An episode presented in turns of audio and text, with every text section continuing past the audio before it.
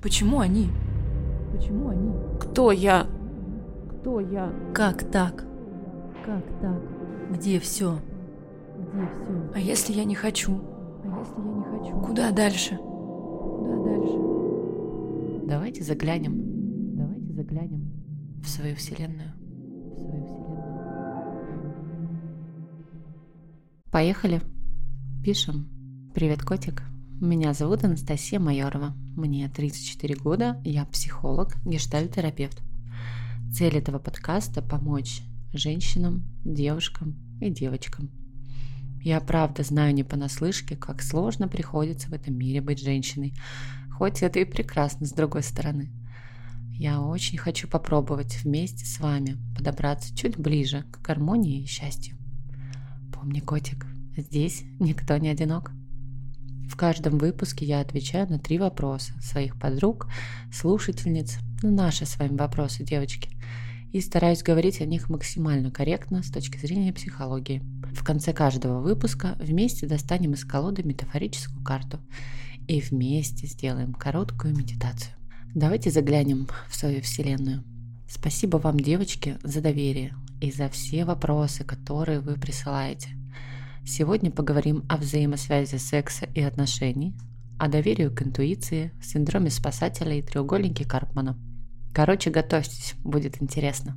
И первый вопрос. Девушка, 20 лет.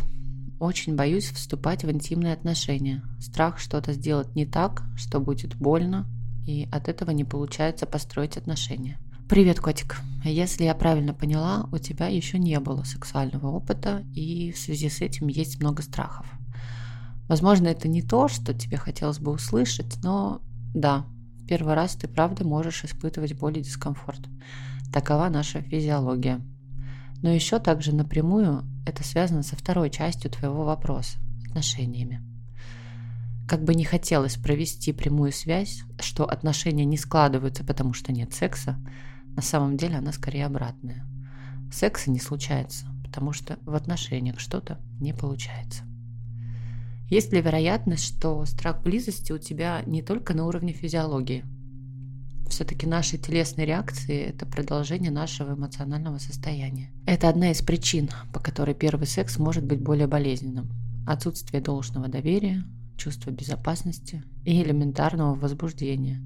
И, кстати, не только первый раз что-то пошло, это в том случае, когда поскорее хочется заняться сексом, ну, чтобы он не подумал, что ты какая-то не такая, чтобы не посчитал ханжой и не нашел другую, которая удовлетворит все его потребности. Все эти убеждения навязаны социумом. Ну, кстати, самими мужчинами тоже, увы. Есть только одна причина, по которой стоит заниматься сексом. И в этом случае он не будет пугать, а принесет удовольствие. Это твое собственное искреннее желание. Ну и партнер, который организует должную безопасность на физическом и эмоциональном уровне. Это очень важно. И когда все это присутствует, секс становится естественным продолжением отношений.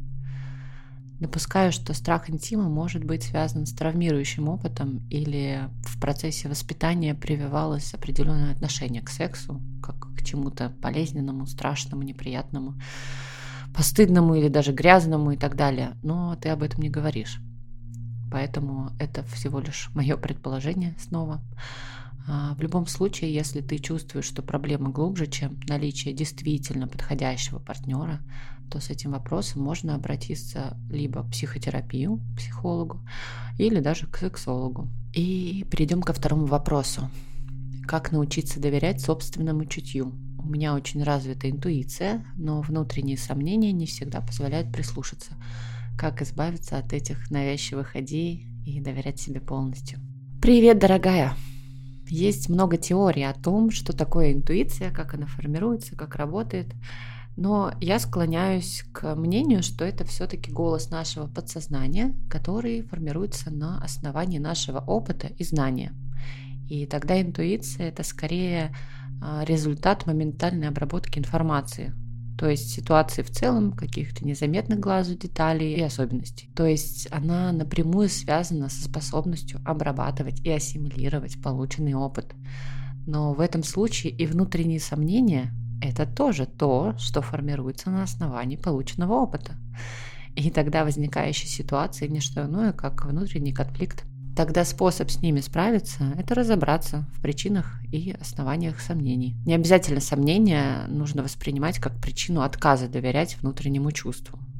Почему бы не использовать их как подсказки? Где стоит быть осторожней, на что еще обратить внимание, к чему можно подготовиться и что учесть. И тогда это уже не сомнения, а дополнительные инструменты, которые можно использовать на пути следования интуиции. А вот если сомнения – это однообразные и еще и постоянно повторяющиеся навязчивые идеи, то их уже можно отнести к глубинным убеждениям, с которыми справляться сложнее, но тоже возможно. И для начала неплохо бы определить их и опираться на это знание в процессе их проявления. То есть понимать, что сейчас работают какие-то мои глубинные убеждения. И научиться таким образом отделять реальность от этих убеждений. Ну а глубже, если самостоятельно справляться не получается, то, как обычно, добро пожаловать в терапию. Следующий вопрос, последний на сегодня. Чтобы добиться от меня суперлояльного и хорошего отношения, мне нужно, чтобы стало жаль человека. Короче, я могу ненавидеть человека за то, какой он плохой, но как только я узнаю, к примеру, что у него болеет мама, или он блин, живет в плохих условиях, все отрицательные эмоции уходят на корню. Наоборот, могу даже помогать ему. Это, очевидно, синдром спасателя, можно ли с ним как-то бороться. Привет. Я здесь думаю о том, какой вообще диапазон твоего отношения к людям. Ну, скажем так, от плюса к минусу. Вроде говоришь о переключении э, резко противоположных чувств от ненависти к жалости, и, похоже, даже сочувствию. А есть ли что-то промежуточное у тебя? От чего это вообще зависит? Где не супер лояльные отношения, а, например, достаточно хорошие. Где нет ненависти, но есть легкая неприязнь. С чего вообще выстраивается твое отношение к людям? На основании твоего вопроса у меня возникает э, гипотеза, что суперлояльного отношения заслуживают только люди, которые сильно обделены. А что насчет тех, у кого все более-менее в норме? Короче, честно, я здесь немножко растеряна, так как, по идее, нужно ответить на твой вопрос, но у меня возникает больше вопросов, чем ответов. Думаю, что это связано с большим интересом к твоей ситуации, и очень хочется узнать побольше тебя и как такой паттерн сформировался. Но все же, если речь идет о спасательстве, я бы рассмотрела его через призму треугольника Карпмана. Пока ты себя четко обнаруживаешь в роли спасателя, и есть еще вероятность в роли преследователя, когда ты говоришь о ненависти. Так вот, каждой роли свойственно вытеснение некоторых чувств. Например, спасатель вытесняет собственное бессилие, и тогда с помощью этой роли ты можешь повышать собственную значимость. А преследователь вытесняет уязвимость, и тогда агрессия – это способ оставаться сильным, бесстрашным и так далее. Так что здесь еще можно отталкиваться от чувств, с которыми тебе сложно или даже страшно соприкасаться, вследствие чего они вытесняются. А дальше учиться принимать и проживать каждое, потому что все они очень нужны и очень важны, и у каждого есть своя функция. А еще, котик, я помню, что это твой не первый вопрос «Спроси свою вселенную». И сейчас, пока я на него отвечаю, у меня более-менее четкая картина а, складывается, что касается твоей сложности сталкиваться с определенными чувствами, поэтому надеюсь, что и у тебя тоже. Спасибо тебе за вопросы, обнимаю тебя. Котик, вот и все с вопросами на сегодня. Нам осталось только получить домашнее задание, вытащить метафорическую карту из колоды, фото которой вы найдете в моем телеграм-канале и канале студии. Запишите или запомните эмоции, которые у вас вызывает эта карта. Подумайте, что она может отражать сейчас для вас, что значит. Присылайте свои ответы на почту студии, в телеграм-канал или в WhatsApp студии. Все контакты будут в описании выпуска. Поговорим. Над выпуском также работали саунд-дизайнер Игорь, просто Игорь, художник Михаил Щербак, продюсерка Аля Миркина, продакшн-группировка А2 Студия. А теперь медитация. Давайте сядем удобно, прикроем глаза, Подбородок можно свободно опустить в ямочку между ключицами. Руки расслабленно положим на колени или куда вам самим удобно. На четыре счета делаем глубокий вдох и на четыре счета выдох. Еще раз на четыре счета вдох. На четыре счета выдох. Глубокий вдох. И выдох до конца. Полностью освобождаем легкие от воздуха. Дышим свободно. Освободите голову от всех посторонних мыслей. Почувствуйте свое тело, какое оно легкое и одновременно тяжелое. Сначала ступни, потом лодыжки и голени, бедра, таз, поясницу, ребра, грудь и руки.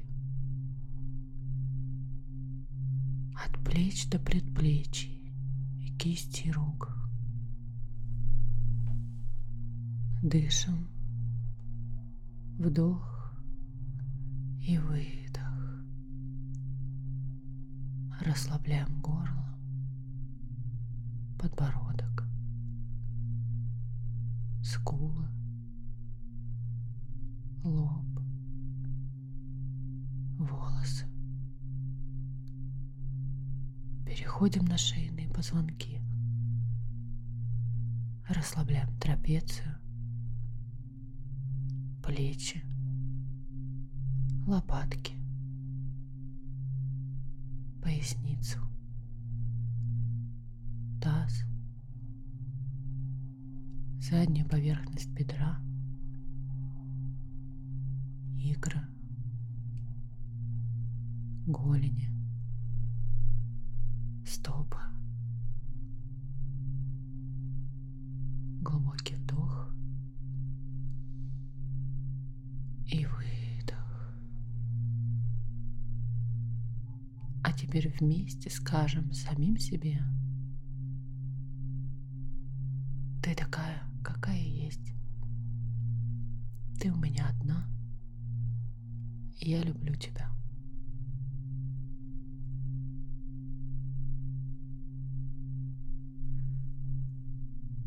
На четыре счета делаем глубокий вдох. На четыре счета выдох. И еще раз на четыре счета вдох.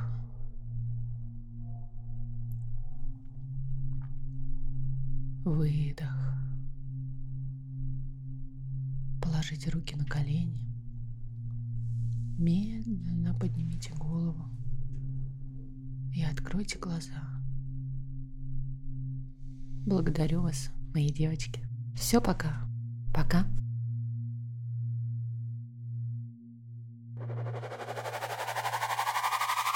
Продакшн. Группировка А2 студия. А2 студия. А2. А2.